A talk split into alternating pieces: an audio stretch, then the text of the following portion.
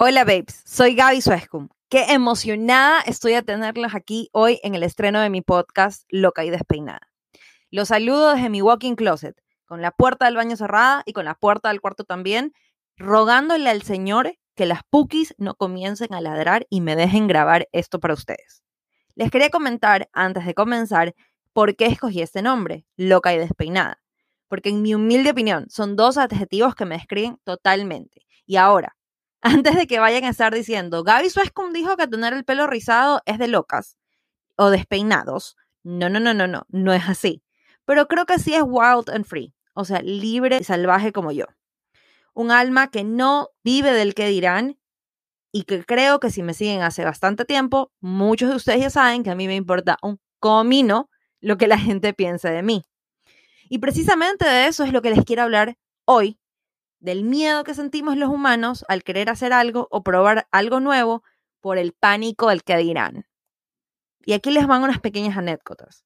Cuando yo comencé este camino de las redes sociales, la gente se me burlaba como ustedes no tienen idea. Me llamaban la wannabe influencer, la TikToker, así, con ese son de burla, la TikToker. Y hasta me enteré que ciertas personas que que son amigas mías, o al menos me conocen, enviaban fotos en sus chats para reírse de mí. Antes de abrirme TikTok, traté de llegar a un nicho diferente usando Instagram y no me funcionó. Y esta fue la época en la que más se burlaron de mí. Pero bueno, eso no me detuvo, solo me hizo cambiar mi estrategia. Por algo trabajo en marketing y publicidad y conozco del mundo digital. Entonces entré a TikTok, como muchos de ustedes en la pandemia, con algo que contar. Y la verdad es que con TikTok la gente siguió con sus indirectas y frases un poco idiotas. Pero gracias a ustedes y a esta plataforma que despegó, poco a poco las burlas comenzaron a convertirse en subí una foto contigo y como 10 amigos me han dicho que te siguen en TikTok. U otras cosas como, millón gente me dice que de dónde te conozco porque le encanta tu contenido. No sabía que eras TikTokera. Ahora eran el que no sabían, ¿no? Cuando antes se burlaban de mí. But anyways. Y todo esto hasta llegar al punto que ahora conocidos míos que tienen emprendimientos o tienen negocios me escriben y me llaman para pedirme que les haga publicidad gratis, o sea, gratis, porque ahora yo soy influencer. Y me dicen, tú eres influencer y por favor ayúdame para esto. Lo dicen como si fuera algo real, un hecho. Ya no lo dicen como burla, no lo dicen con risas, no lo dicen con sus segundas intenciones, sino que para ellos se volvió algo 100% facts y me da mucha risa ver cómo eh, una plataforma puede cambiar la visión que alguien tiene de ti. Pero bueno, ¿se imaginan qué hubiese pasado si los comentarios negativos me hubiesen vencido?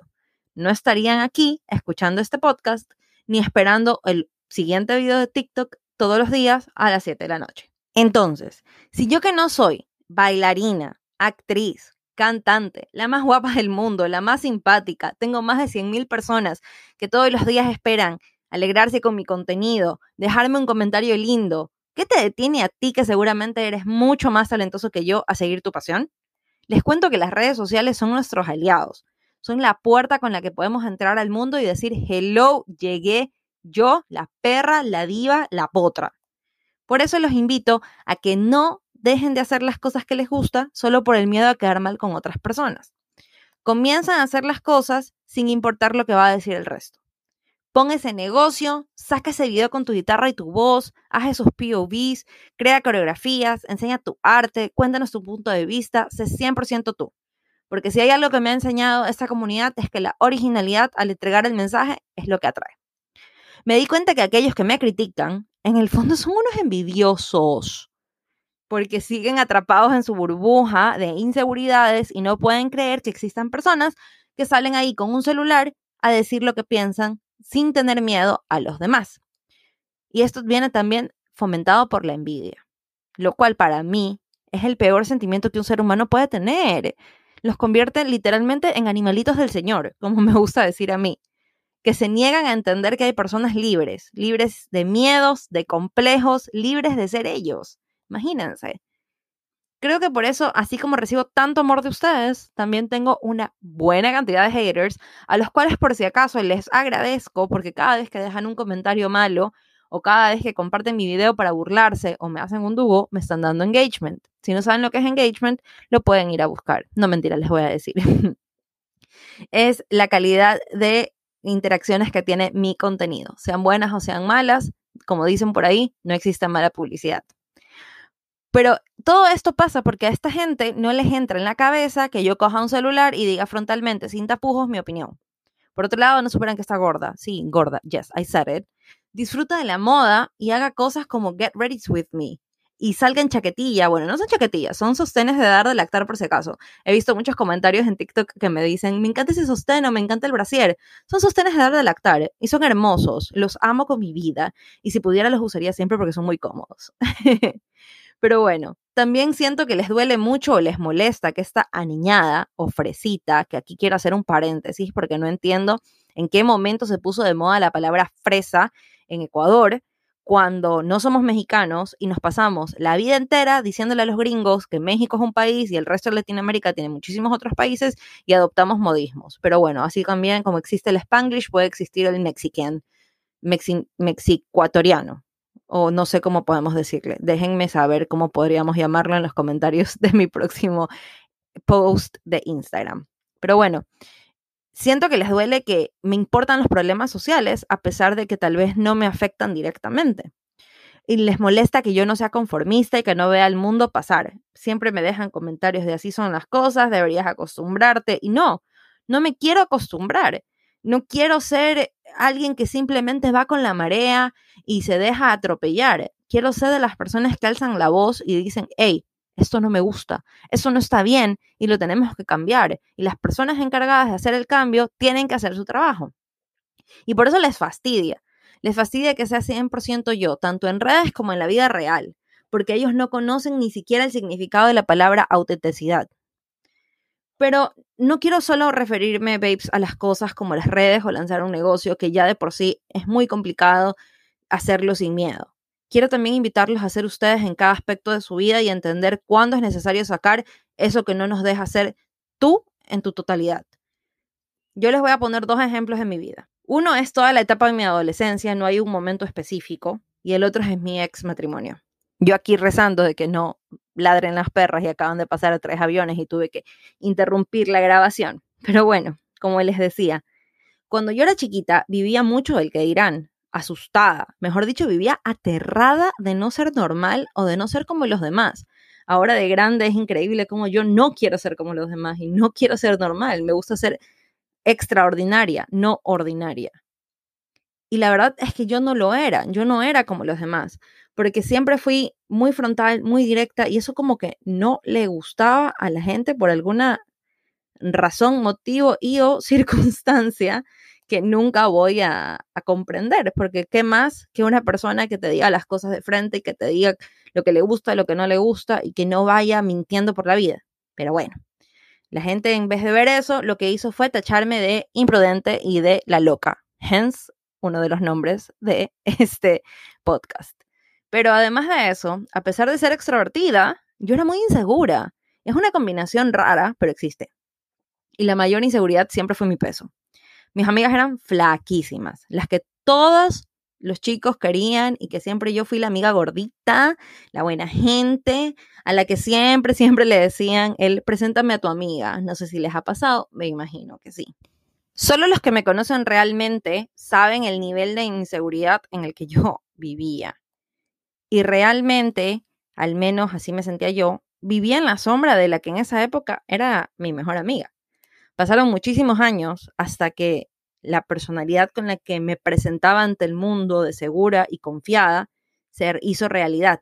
Y mis inseguridades, aunque siguieron presentes, porque ustedes a veces siento que creen que yo no tengo ninguna inseguridad, y aunque me vale comino, un comino, lo que diga el mundo, sí tengo inseguridades porque soy humana y siguen presentes, ya no gobernaban mi vida de la forma en la que lo hacían cuando tenía 15 o 14 años. Es más, si yo pudiera viajar en el tiempo e ir a abrazar a la Gaby de 15 años, lo haría. Y le diría que todo va a estar bien, que va a ser feliz y exitosa. Y sobre todo que su valor no depende de si un hombre la desea o no. Me da tanta pena pensar en esa chica de 15 años que solo pensaba que si un chico le decía, eres guapa, entonces tenía valor. Y si no, no. Pero como no puedo regresar el tiempo y tampoco puedo viajar para abrazarme a mí misma, me escribí una carta pidiéndome perdón, siendo compasiva y entendiendo lo que la Gaby de 15, 14 años tenía en la cabeza, porque para perdonar tienes que comprender. Descubrí hace mucho tiempo que el escribir, el tan famoso journaling que le dicen ahora, es sanador, es reparador y ayuda a cerrar ciclos. Si aún no has hecho esa práctica, ¿qué estás esperando? Es algo increíble. Tal vez en algún momento me anime y les lea la carta que le escribí a esa Gaby de 15 años.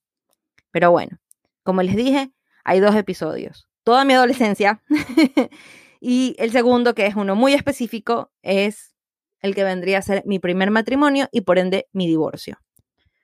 No lo quiero ver como el peor error de mi vida, porque creo que todo pasa por una razón y sin este evento yo no hubiese llegado a mi destino, es decir, a mi esposo y a la vida actual con mis ditos, que para quienes no saben quiénes son mis ditos, son mis mellizos, mis hijos, lo más maravilloso que tengo en este mundo. Pero antes de llegar a estar llena y completa, yo me casé por el que dirán. O sea, la Gaby segura de sí misma, la que ya había aprendido muchas cosas, se dejó llevar por el que dirán e llegó hasta las últimas instancias de casarse. Me casé porque ya estaba todo listo.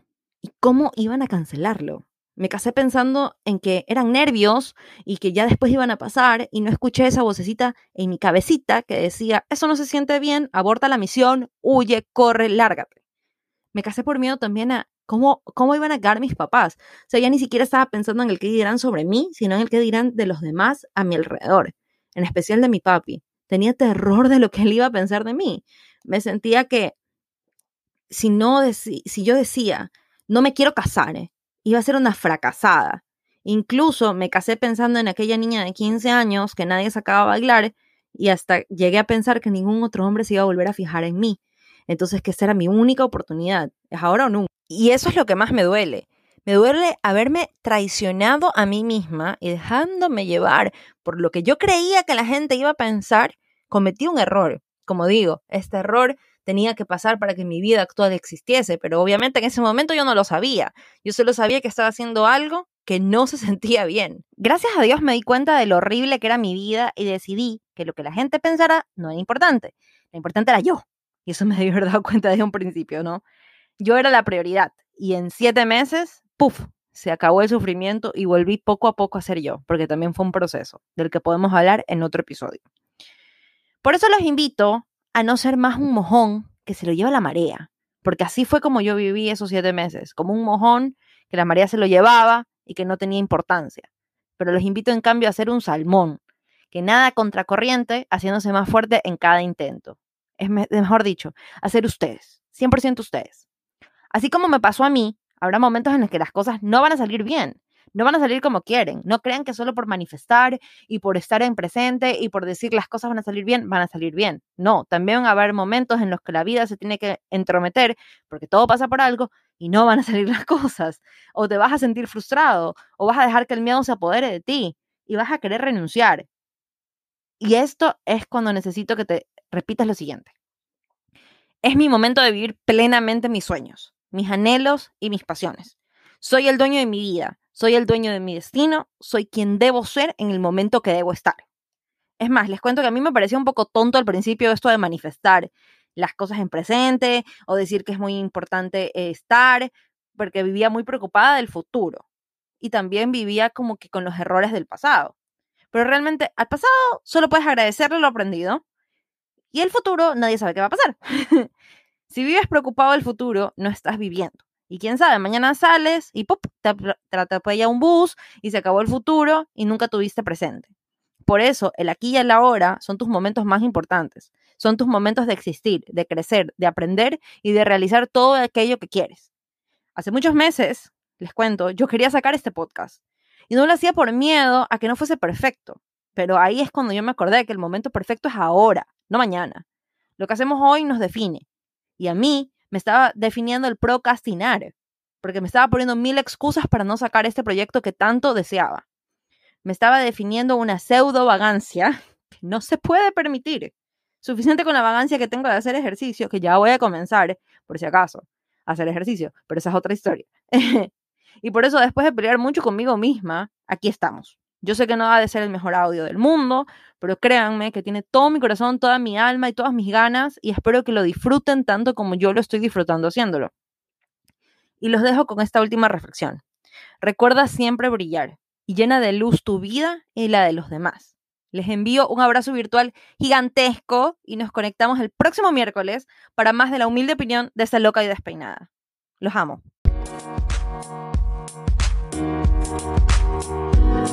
Música